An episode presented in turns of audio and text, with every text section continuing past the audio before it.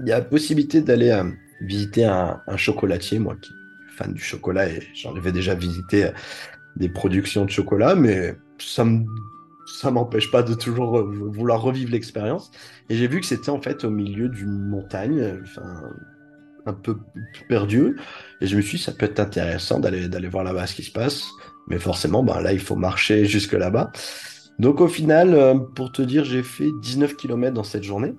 Non, en claquette claquettes ou à pieds nus. Du coup, hein, forcément, il y a un moment les claquettes quand t'as un peu ce côté un peu terreux, poudre, euh, tout ça, donc euh, c'est pas l'idéal. Tu glisses, surtout quand tu dois monter.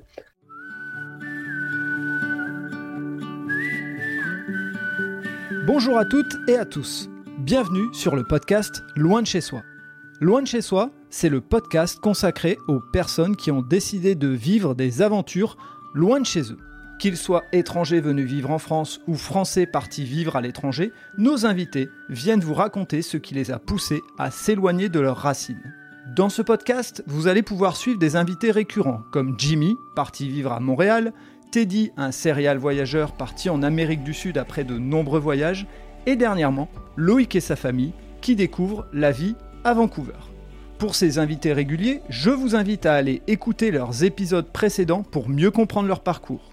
Loin de chez soi tend aussi le micro à des invités ponctuels qui viennent raconter leur vision d'un nouveau pays et d'une culture différente de la leur. Découvrez un mercredi sur deux ce podcast rempli de découvertes et d'émotions très variées. Allez, faites vos valises, bouclez vos ceintures, je vous embarque dans les aventures de mes invités. Eh bien, cette semaine, on se retrouve avec Teddy. Ça faisait un petit moment qu'on s'était pas vu, Teddy. Comment tu vas? Salut Fred, c'est vrai, ça fait un, ça fait un petit moment. Tout va bien, tout va très bien. Et on a euh, donc euh, la dernière fois où on s'était parlé, c'était euh, sur l'aventure que tu avais vécue avec Sarah au Costa Rica, un épisode assez riche qu'on avait fait avec des belles aventures, des grosses anecdotes aussi.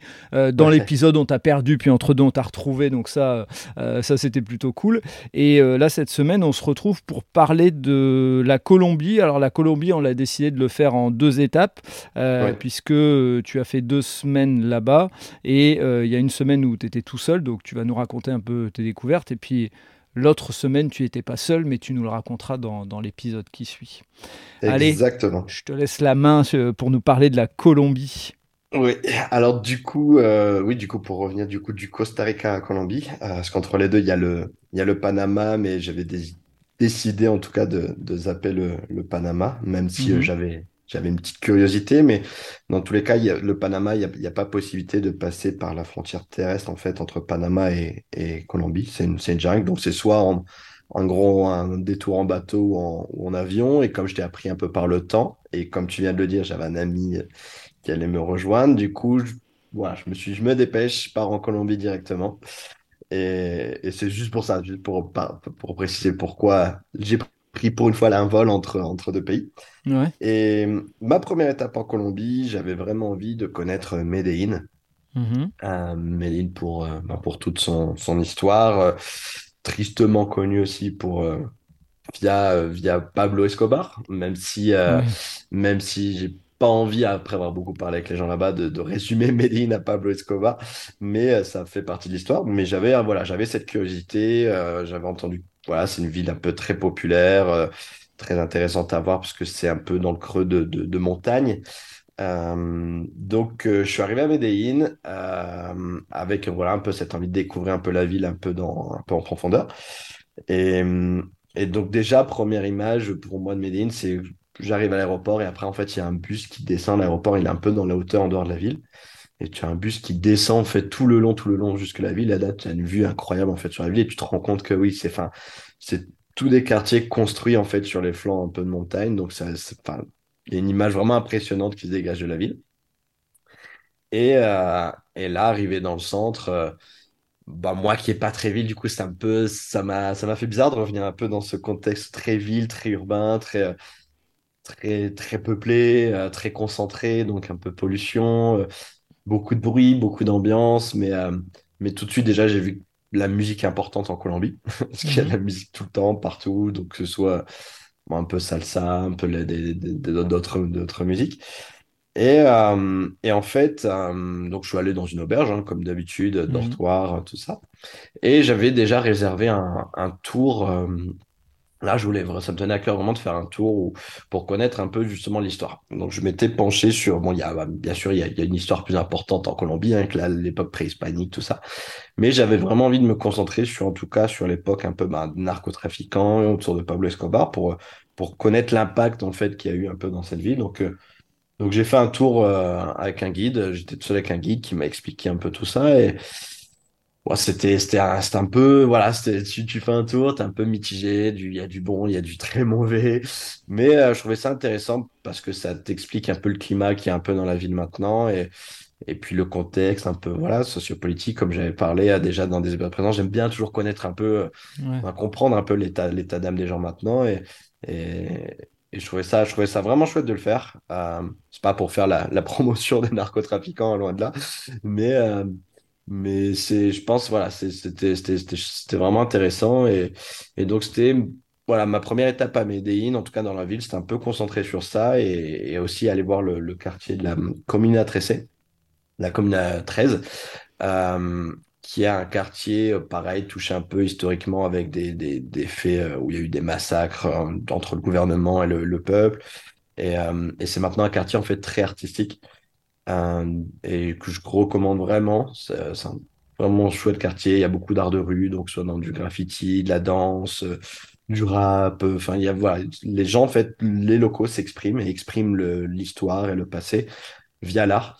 Et du coup, c'est devenu, c'est passé d'un quartier des plus dangereux d'Amérique latine, euh, des plus pauvres, à un quartier un peu, ben, du coup, touristique, mais euh, du touriste, on va dire, un peu euh, fait par la communauté locale, en fait, organisé autour de la communauté locale, et, et qui explique justement l'histoire en, en s'exprimant euh, via l'art. Et je trouvais ça, je trouvais ça vraiment chouette, ce quartier, très, très intéressant. Ce que tu veux dire, c'est du tourisme, c'est pas du tourisme de masse, c'est du tourisme euh, créé par des, des- des- justement par les locaux, pour des gens vraiment euh, avertis ou curieux de, de, de mieux comprendre. Bah, c'est-à-dire qu'il y, a il y a quand même forcément, c'est devenu un endroit très touristique parce qu'à Ouais. Medellín, t'as pas non plus euh, mille choses à faire dans la ville de Mhm. Medellín. Donc, euh, et, et comme c'est un quartier très euh, populaire et très, euh, ben, du coup, engagé artistiquement, euh, et ça te permet en fait de découvrir l'histoire et, des, choses vraiment horribles, mais de façon un peu, ben, tu vois, les gens sourient, les gens dansent, les gens les gens s'expriment par là. Et, et du coup, euh, je trouve ça super chouette. Et ils s'organisent entre eux, ils font des petits musées locaux dans leur maison pour t'expliquer un peu, bon, l'histoire très Mhm. triste, mais euh, je trouvais ça vraiment chouette ce quartier. Et du coup, je l'ai fait en fait dans le tour avec le guide que j'avais qui m'a expliqué bon, l'histoire euh, de Pablo Escobar et on a terminé dans ce quartier qui n'était pas lié à l'histoire de Pablo Escobar, mais ça faisait partie du tour en tout cas et, euh, et c'était vraiment, euh, vraiment chouette. Et, euh, donc, c'était voilà, ma petite partie, on va dire, urbaine de mon, de mon, de mon, de mon périple en, en, Colombie. En tout cas, ça a commencé par Medellín. Et j'ai une question qui me vient par rapport à ce que tu disais quand tu arrives dans la ville et le- la musique et autres. Euh, pour ceux qui ont écouté, si c'est pas le cas, il faudra revenir un petit peu en arrière. Mais ton arrivée au Chili, euh, tu, tu compares ça comment? Parce que je me souviens que dans tes mots, euh, il y avait des phrases autour de la musique, autour de l'ambiance. Ouais. Est-ce que il y a une comparaison? Est-ce que justement, euh, tu as préféré le Chili? Enfin, c'est quoi un peu le, euh, Bah, l'écart quand, entre les deux? dire mes préférences, euh, forcément, moi, j'aurais toujours le Chili un peu euh, dans le cœur, Dans le euh, cœur, puisque je suis resté quasiment un an là-bas. Mais euh, Colombie, en termes de, la Colombie, en termes de vie dans la rue, euh, c'est quand même, ouais, c'est plus fort. C'est, enfin, Ouais. il- Après, forcément, toute grande ville d'Amérique latine, il y aura toujours beaucoup de musique, beaucoup de bruit, beaucoup de mouvement. Mais la Colombie, déjà, c'est quand même plus pauvre. Euh, et, du coup, tu as l'impression qu'il y a encore plus de, de mouvements dans la rue, tous les marchands de rue, tous les, à chaque coin, il y, en a un qui va, qui va vendre des mangues, et qui va, du coup, ils ont toujours un microphone, donc ça, pour, pour mettre en avant son, petit chariot. Donc, il y a, toujours du bruit, il y a toujours un peu de musique, y a, donc il y a une ambiance vraiment, tu sens que ça vit quoi en fait dès que dès que tu arrives. Et moi qui est pas très vite, donc parfois tu peux te sentir un peu étouffé en fait par cette ambiance, tu vois. Et- mais euh, mais c'est pas, euh, enfin tu, tu sens qu'il y a, enfin je sais pas, j'aime bien ce côté très vivant en fait. Et, c'est ce qu'il y a au, ce qu'il y avait au Mexique aussi que j'ai trouvé au Mexique. Mais euh, le côté musical et artistique en Colombie, j'ai l'impression qu'il est très euh, très très fort en tout cas. Ok. Et, Et de la Colombie, euh, de Medellín aussi. Pourquoi Medellín? Parce que je voulais aller à un petit village euh, pittoresque qui est à une heure euh, de, de Medellín, euh, le village de Guatapé, euh, qui est connu par ses, ses petites rues colorées. Donc, c'est un petit village euh, avec des rues colorées. Et à deux trois kilomètres de Guatapé, en fait, il y a un monolithe. Donc, c'est un des plus grands anciens monolithes du monde. Donc, j'en avais déjà parlé d'un monolithe à, à côté de Querétaro euh, Mhm. dans, dans mon périple au Mexique. Et là, euh, donc, euh, je suis allé à Guatapé, euh, donc en bus. On peut, il y a des connexions directement en bus de, de Medellín à Guatapé. Euh, donc, j'avais réservé d'abord une nuit euh, dans le village de Guatapé, au centre, pour voir un peu, voilà, les rues colorées, voir un peu comment, comment, comment, bah, la vie qu'il y a en fait, et, puis manger un peu, hein, forcément toujours connaître la, gastronomie, ça c'est mon, c'est une de mes priorités. Et, euh, et ensuite, j'avais réservé deux, trois nuits, si je me souviens, peut-être trois nuits, en Airbnb, dans une maison, en fait, chez des gens, donc une maison d'hôtes, dans la campagne, pas trop loin du monolithe, justement. Donc, ça m'a permis de, de me connecter plus avec le monolithe un peu de, de manière un peu plus proche. Et, euh, et je voulais surtout ben, vivre en fait deux, trois nuits chez les gens, voir comment ils vivent. Donc même si bon, il y a ce rapport un peu business, puisque là, euh, c'est maison d'hôte, hein, donc je suis pas hébergé gratuitement. Mhm. Mais honnêtement, je l'ai senti comme tel. C'est-à-dire que, mis à part que j'ai payé, ça je le, je le mets à part, mais Mhm. j'ai été reçu vraiment de manière incroyable. Et c'était, euh, si tu veux, c'était des gens bah, qui vivent dans la campagne, donc autour, euh, t'as- c'est que des petites montagnes. Euh, et, euh, et ils avaient vraiment, eux, l'envie de, justement de, ben, de montrer, de cuisiner pour toi, de parler de l'histoire, de parler de plein de choses. Et tout ce que j'adore, forcément. Ouais. Et, euh, et du coup, je suis resté deux, trois jours avec eux. Ils m'ont montré un peu ben, dans leur village. Donc, on a marché un peu autour. On a été voir l'église du coin. Donc, tous les gens te regardent un peu de manière un peu surprise que là, il n'y a, vraiment pas, pas un touriste. Mhm. Mais, et c'était vraiment chouette. J'étais très, très bien reçu. Et limite, j'avais envie, bon, je vais peut-être rester un peu plus longtemps, mais j'avais pas trop le temps. Mais, mais c'était euh, c'était vraiment, c'était vraiment agréable. Et ça permet, euh, c'est vrai que parfois de se rappeler, bon, tu as le coin touristique où forcément, c'est ça te connecte un peu avec tout, mais parfois de prendre un peu de recul aller euh, dans le coin reculé, même s'il n'y a rien à faire, hein, parce que vraiment, il y avait, à part marcher un peu autour, il n'y avait rien. Mais juste, ça te permet de te rapprocher parfois vraiment des gens de manière bah, très authentique et très. Bah, t'as pas le choix en fait, donc il n'y a que ça à faire. Là, c'était de, me- de parler avec eux en fait. Et Mhm. même eux me disent, tu vas pas t'ennuyer. Je dis, non, je, je vais passer la journée avec vous. On va, on va cuisiner ensemble, on va. Ouais, je vais, je vais, je vais découvrir. Donc, euh, j'avais bien aimé cette étape et ça me permettait de, bah, juste après la ville, tu vois, de, Ouais, de de trois jours en campagne, euh, voilà, de reconnecter et, et de préparer du coup me- mes petites étapes suivantes. Et, et du coup, je suis allé aussi euh, forcément en monolithe, et ça, je le, bon, je le recommande à beaucoup. C'est magnifique, bon, très touristique forcément, surtout que c'est pas loin Mhm. du, d'une grande ville, donc forcément le week-end, c'est c'est c'est- c'est bondé de monde. Mais euh, c'est chouette à faire en fait. C'est un- là, c'est un monolithe, contrairement à celui que j'avais fait au Mexique où c'est euh, c'est resté un peu à l'état brut. Là, il y a vraiment un escalier euh, qui est construit euh, dans le monolithe en fait, où tu, tu montes, tu montes, tu montes jusqu'à avoir un point de vue en haut. Et en, en haut, c'est entouré un peu de. ben, tout des, des, des lacs en fait, mais des lacs coupés par des, ben, des, des, des, petits îlots en fait. Donc, Mhm. c'est tout vert autour, tout entouré d'eau. C'est très, très joli. Et je le recommande, euh, je le recommande vraiment, vraiment. C'est un petit côté naturel à une heure d'une grande ville, euh, vraiment très charmant, avec le village en plus coloré pas loin. C'est un, un beau petit, une belle petite coupure de deux trois jours là-bas, c'est très agréable. Donc le monolithe, le, le- le nom du village, c'est, euh, rappelle-nous, Guatapé.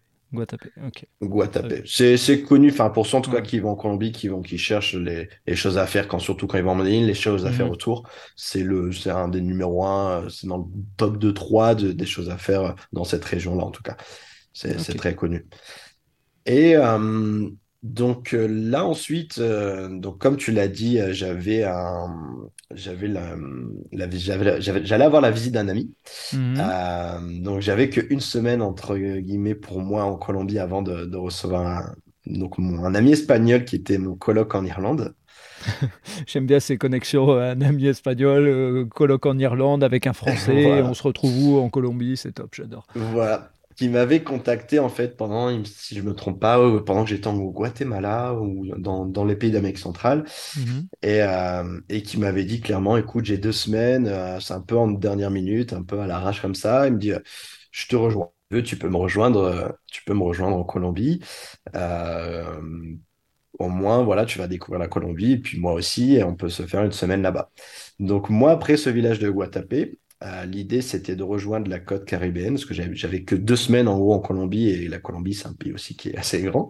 Donc, euh, et il y a un carnaval qui est très connu en, Colombie, je crois que c'est le deuxième plus grand carnaval d'Amérique latine après celui de Rio.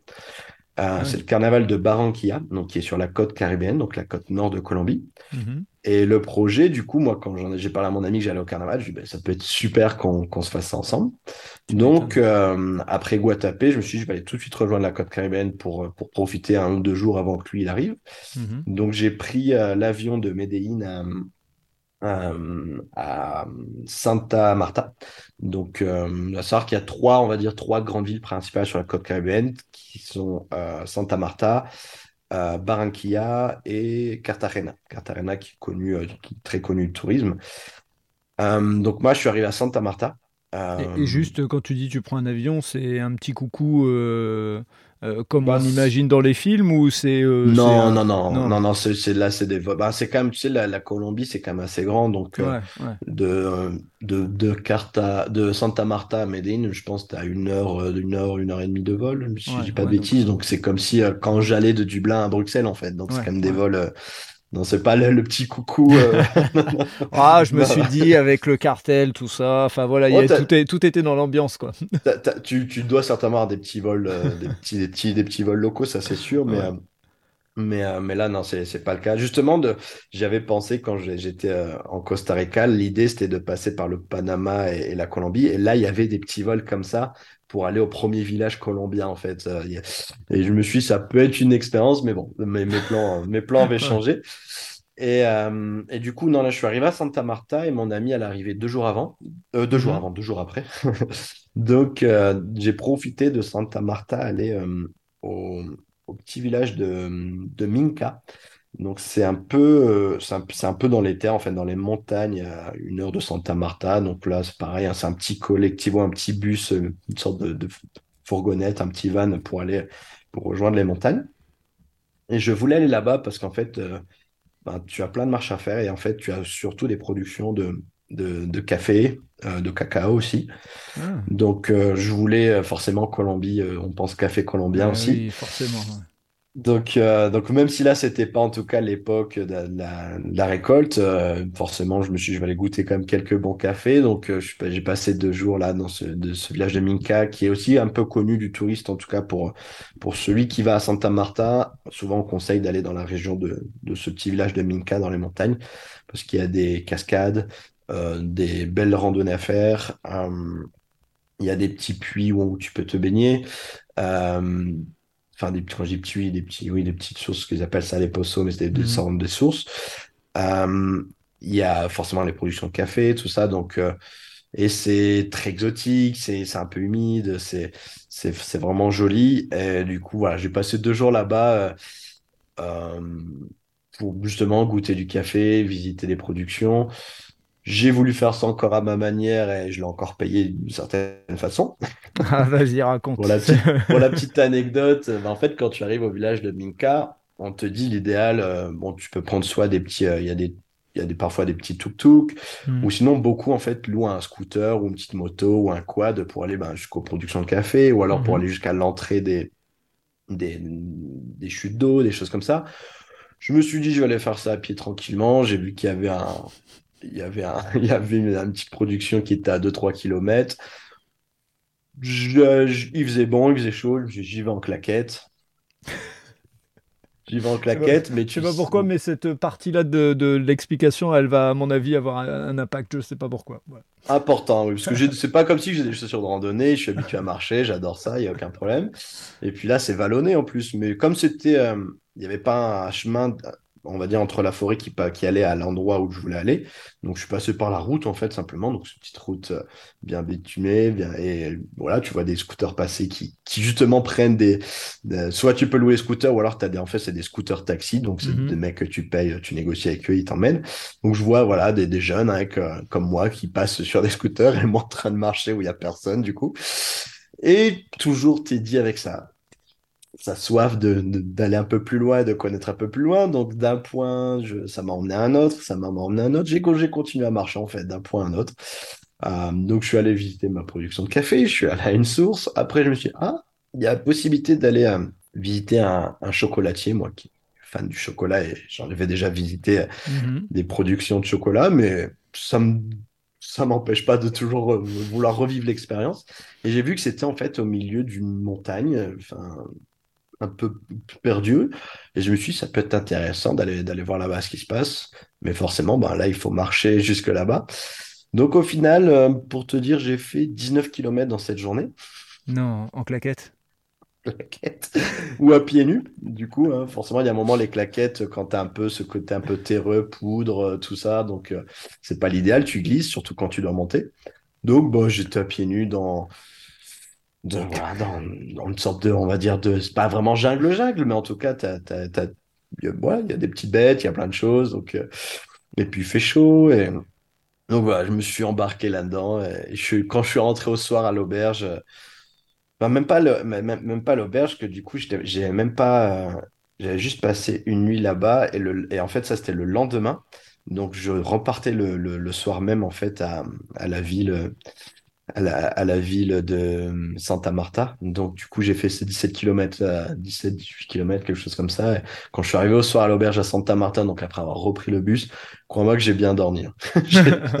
Je vais bien imaginer. En plus, euh, j'imagine que quand tu marches pieds nus, tu es tout le temps euh, hyper vigilant sur savoir où tu mets les pieds quand même parce que. Bah, c'est ça, ouais, parce Ouais. que tu, tu pars des, des petites bestioles, quoi. et- Mm, mm. Mais c'est génial parce qu'en fait, tu, là, là j'étais vraiment au cœur des montagnes. Euh, enfin, au cœur, voilà, de, cette nature, et tu vois des gens qui habitent là, euh, au milieu de tout ça, et tu vois des enfants qui sont là, qui vivent là, tu te dis, mais le chemin qu'ils ont à faire pour aller à l'école, enfin, Ouais. c'est, c'est fou, est-ce que tu passes, enfin, c'est pas comme si tu as vraiment une route, quoi, tu as juste un petit sentier de, de randonnée, et, et puis, passe là, et parfois, tu passes même dans le, du coup, tu as un petit, on va dire, un petit tempo, tu passes, le chemin, il est fait dans, bah, tu passes dans le, dans la maison, en fait, de quelqu'un, enfin, dans son jardin, donc, euh, il y a, il y a un petit portillon, il te dit, voilà, laisse une, laisse une petite pièce, ou alors si le bonhomme, il a l'extérieur, ben, il te dit, tu me donnes une petite pièce. Mais, euh, mais je trouvais ça, je trouvais ça génial, ouais, je trouvais ça génial. Et faut que euh, tu me dises, moi, faut que tu me dises, parce que tu as dit que tu aimais le chocolat, mais je- je- j'en suis un bon aussi. Tu as été goûté dans, dans une production, parce que tu avais déjà au Mexique, hein, je pense, tu étais ouais, passé j'avais devant fait des jeunes. J'avais fait ça au Mexique, j'avais fait ça au, au Guatemala et au mhm, Nicaragua. Je, je, je me fatigue jamais de, de goûter ouais, le, le chocolat. Et, et là, c'était intéressant parce que c'était vraiment une petite production très locale. Enfin, c'était Mhm. pas pour exporter. euh, c'est du produit qu'ils vendent peut-être juste dans le, le petit village à Minka. Et, euh, et oui, c'était bon, hein, forcément. hein, je me, Ouais, je me suis régalé. hein. En Ouais. même temps, tu fais un chocolat. Du coup, forcément, tu fais le gourmand parce qu'ils vendent un peu du coup des un brownie, un chocolat chaud. Donc, euh, bon, donc t'en profites, quoi. En même Ouais. temps, t'as, t'as marché, euh, t'as marché jusque-là. Et, euh, et par contre, le chemin pour redescendre, euh, pour revenir à Minka, j'ai vu un, un gars qui passait en, en scooter et qui m'a même pas proposé, je sais même pas s'il était taxi, je l'ai arrêté, je lui ai dit, écoute, euh, tu veux pas m'amener jusqu'au village? Parce qu'en plus, il, comm- il commence à se faire tard et je savais pas jusqu'à quelle heure ils, ils Ouais. avaient les, les, les vannes pour rentrer à Santa Marta. Et du coup, il m'a dit, oui, bah écoute, je te prends. Et là, c'était chouette parce qu'il m'a pris sur sa petite moto, donc c'est même pas une route, hein, c'est vraiment un sentier entre pierres, tout ça. Et, et t'as le soleil qui se couche un peu, donc t'as la vue de montagne, le soleil, t'as l'arrière de- d'une moto de quelqu'un que tu connais pas. Et euh, au milieu de, voilà, au milieu de la, la nature, et là, c'était une, be- une belle image en fait. Ce, ce, ce mélange de couleurs, de montagne, du, du soleil, c'est très joli. Et, et arrivé à Minka, j'ai pas regretté de, de- d'avoir pris cette moto parce qu'en fait, j'ai pris le dernier van pour rentrer à la ville. Donc, euh, donc euh, voilà, ouais, c'était, une belle petite, euh, belle petite étape à Minka. Je, je recommande aussi, c'est très, très, très charmant. Bon, c'est, très campagne, très tout ça, mais ça permet de voir un côté un peu plus profond de la Colombie et c'est, vraiment chouette. Et puis Et tu avais dépensé ton énergie avant d'accueillir avant d'accueillir ton pote. C'est ça, bah, je savais qu'avec lui, on n'aurait pas le temps de, de faire cette étape. ouais, ouais. Euh, donc, je me suis dit, voilà, je voulais vraiment le faire. euh, et, et donc là, je suis retourné du coup à Santa Marta, donc en partant de Minka, euh, où le lendemain, j'allais euh, du coup recevoir ben, ben, mon ami. oui. Ok. Et bon, avant, avant de terminer l'épisode, tu as parlé aussi de café. di- Dis-nous le café colombien. Bah, très bon. hein. Ouais. Très bon, oui, forcément. très... Alors après, à savoir qu'en Colombie, à chaque coin de rue, tu auras toujours un petit chariot, quelqu'un qui vend du café. Euh, mais malheureusement, c'est pas le bon café. C'est-à-dire que le, le bon café, l'exporter, comme dans beaucoup de. de... Mhm. Ben, tu sais, au Chili, j'en parlais aussi avec le Oui. saumon, par exemple. Oui, oui, oui. Euh, avec l'avocat aussi, euh, qui, en fait, les- leurs meilleurs produits sont euh, exportés pour nous, Européens, qui payons ça une fortune. Et en plus, parfois, euh, par exemple, le cas, c'est le cas des avocats où on- ben, c'est un peu la surprise parce qu'ils les exportent quand ils sont pas encore mûrs, tout ça. Donc, donc c'est un peu malheureux de, de, de voir, euh, de, de voir que les gens locaux, ils- au final, ils ont pas leur, ils produisent pour pas consommer leurs meilleurs produits. Bon, après, si tu vas dans, par exemple, la Minka, dans les petites productions locales, tu vas, si tu vas goûter des, des bonnes choses. Mais eux-mêmes, les gens euh, te disent, quoi, enfin, les bons produits sont exportés et en plus, la plupart des propriétaires des, de, de toutes ces productions, généralement, sont étrangers.